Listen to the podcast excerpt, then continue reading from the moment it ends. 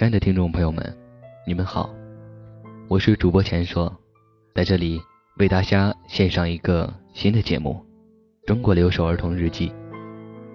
这个节目的发行源自于最近看的一本书，它的书名也是《中国留守儿童日记》，作者是杨元松。这本书在二零一二年时就发行了，可是我是在最近才看到的。可能是当时并没有关注到这一块吧，而最近忽然间看到这样一本书，为之感动，为之动容。在这样一本简单的书里，它并没有什么作者呕心沥血的这些话语，并没有作者特别多的流露出自己的感情，而是他用自己的时间去给这些孩子们出的一本书籍。这本书当中包含了二百二十篇孩子的日记。当然，在这些日记里，有着孩子们幸福的瞬间、苦涩的回忆，他们也有着对生活的绝望，同时也有着他们对生活的希望。我希望你能和我一起来收听到这样的一个节目，收听完我们这一期节目的所有内容。我希望你能够多关注一分中国留守儿童。如果你。有任何想说的话，可以参与到我们的节目互动当中，在新浪微博搜索“钱硕”，钱是金钱的钱，硕是硕是流金的硕，一起参与到我们的节目互动，和我说出那些你关于中国留守儿童的印象。下面，我以读书的形式来读出这样的一篇小说，来给大家分享着这些孩子们的日记。第一篇，在物质贫乏中。成长起来的零零后，月朝虎，二零一一年四月十三日，星期三，晴。家里很穷，我每天上学都饿着肚子回家，早上起得太早，也不想吃饭，这是我的一个困难，也给妈妈增加了负担。放学回家时，我看见路边有一片绿绿的草，一下开了窍，心想。我家附近也有这样的草，每年夏天栽稻秧的时候，人们没有时间给牛弄吃的，很多人家还要到场背上去买干草。我现在可以把这种草割到家里，用机子砸碎，把它再晒起来晾干了保存起来，到夏天拿出去卖。回到家，我就兴冲冲地拿着镰刀，背着背篓上山去了。果然收获不错，很快我就割到一大背篓的草回家了。我家没有打猪草的机子，就借邻居家的用，不一会儿就砍好了。我高兴极了，可惜今天已经晚了，没有太阳了，只好等到明天再晒。明天割的，后天晒，就这样循环下去。我把我保存下来的草装进麻袋里，我问妈妈：“妈妈，这样一袋能卖多少钱？”妈妈回答说：“运气好的话，可以卖十五块钱；运气不好。”最多可以卖到十块，妈妈又笑了，说：“现在开始懂事了，可以自己的找自己的零花钱了。”我高兴中又加高兴，心中已经有自己该做的事情。为了“你开始懂事了”这几个字，我一定会一直做下去。杨海香，二零一一年九月二十一日，星期三，小雨。今天下午，妈妈打电话回来。说星期五他就回来了，我听到妈妈要回来很高兴。后来我就去打扫房间，哥哥回来给我看了一种奇怪的东西后，就去吃饭。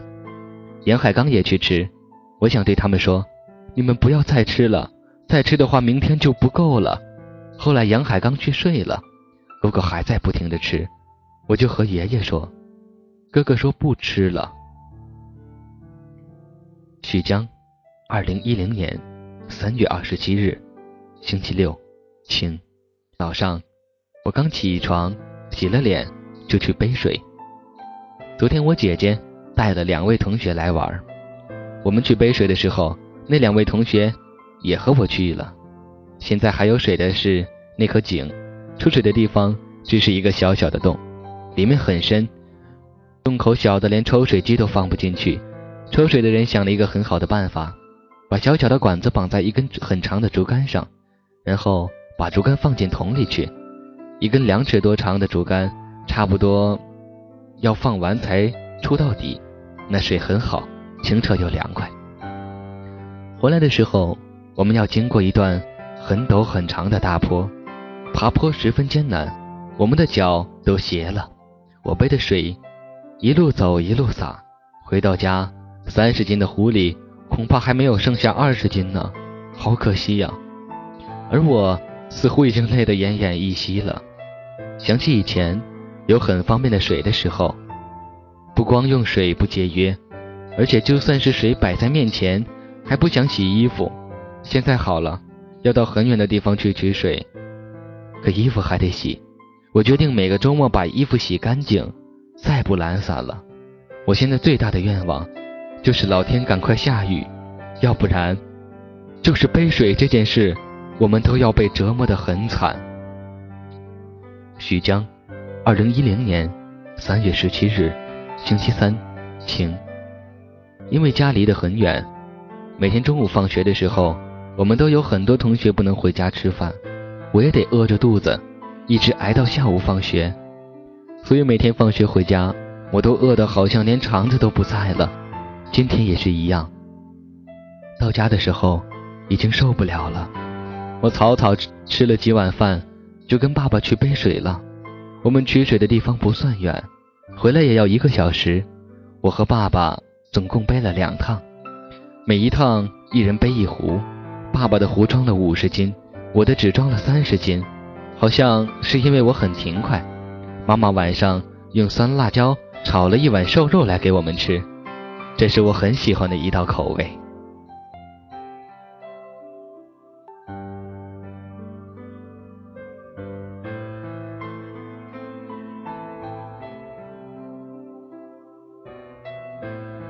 徐芳芳。二零一零年四月十六日，星期五，一。今天妹妹和妈妈去赶场，我去上学。放学回家，看见妹妹在看在看电视，我就说：“妹啊，你们买了什么东吃的东西没有？”妹妹说：“没有。”我看见妈妈早上背的背篓，很快把书包丢在沙发上，去看有没有好吃的东西，结果没有，我很失望。过了一会儿。奶奶回来了，奶奶的背篓里有好吃的，特别吸引我的是一块西瓜，我跑过去拿来就吃，妹妹抢不到就哭，妈妈叫我拿给妹妹吃，我又大口吃了几嘴，才去拿给妹妹。妹妹说：“我吃过的，不吃了。”妈妈说：“你吃不吃？你在你二姑家也没吃过。”妹妹说：“她没有吃二姑妈拿给的西瓜。”妈妈。说谁叫你不吃的？我又把西瓜递给妹妹，妹妹二话不说就拿过去吃了。这次为嘴争吵真是没意义，细细想来也够好笑的。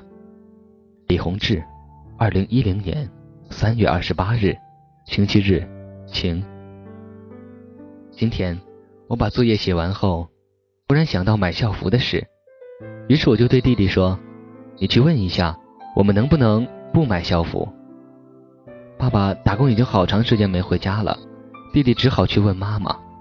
但弟弟不知在搞什么，也不知道他是怎么问的。问完后，还没有听妈妈怎么说，就跑回来了，仿佛很怕妈妈似的。我问他：“你到底在搞什么呀？”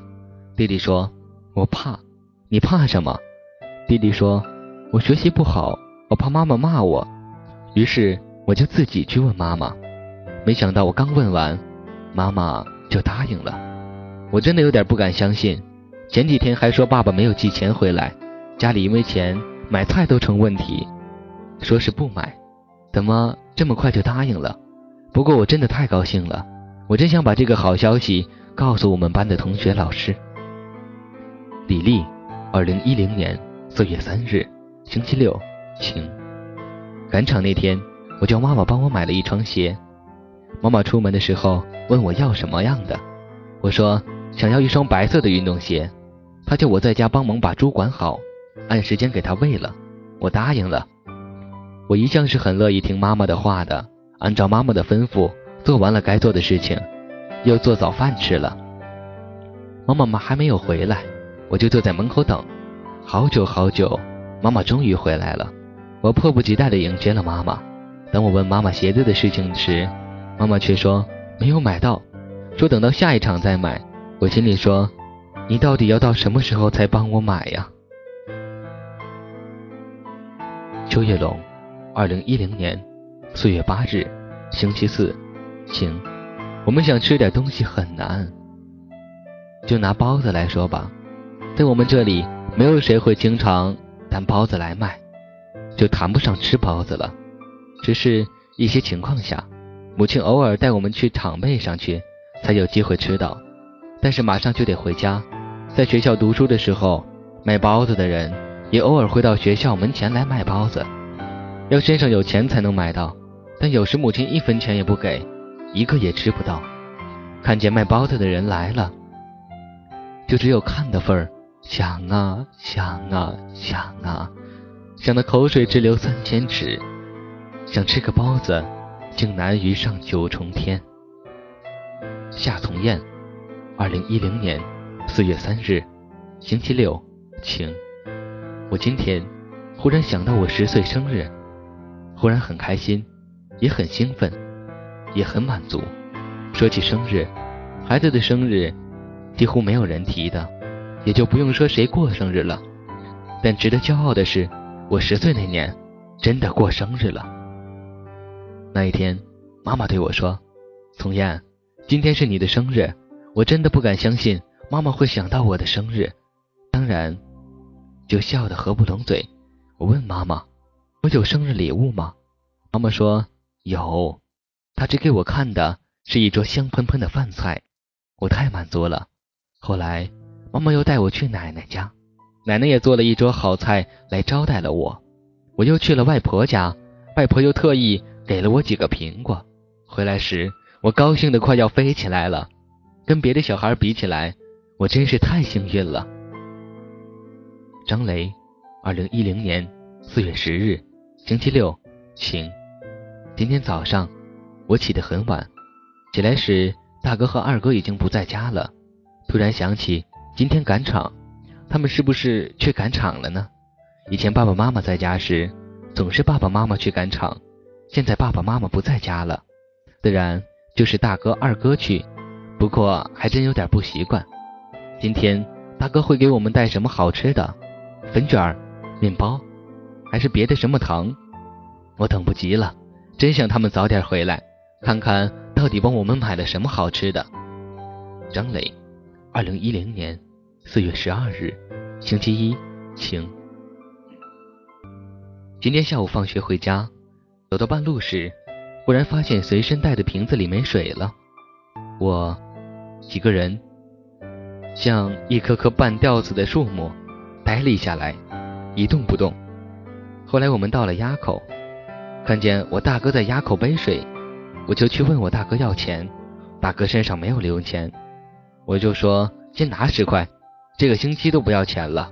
然后大哥就拿了十块钱给我。第一次可以得到这么多钱的机会，非常不容易碰到。我想，哥哥对我太好了。杨敏，二零一零年。四月十六日，星期五，晴。今天又是个赶场的天儿。我和弟弟去读书，刚刚要到学校门口的时候，爷爷就朝我们走过来。他到我们面前就递给我们一人一块钱。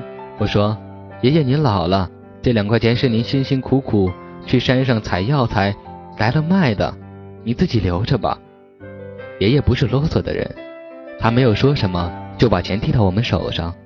我们也就接了。他说：“你们好好读书啊。”然后就走了。我心里想着，爷爷虽然只给了每个人一人一块钱，但是我知道他是个好爷爷，善良的爷爷。只要他有钱，他就会给我们的。过年的时候，他还给我们一人五块呢。他真是个好爷爷。杨敏，二零一零年。四月二十二日，星期四，晴。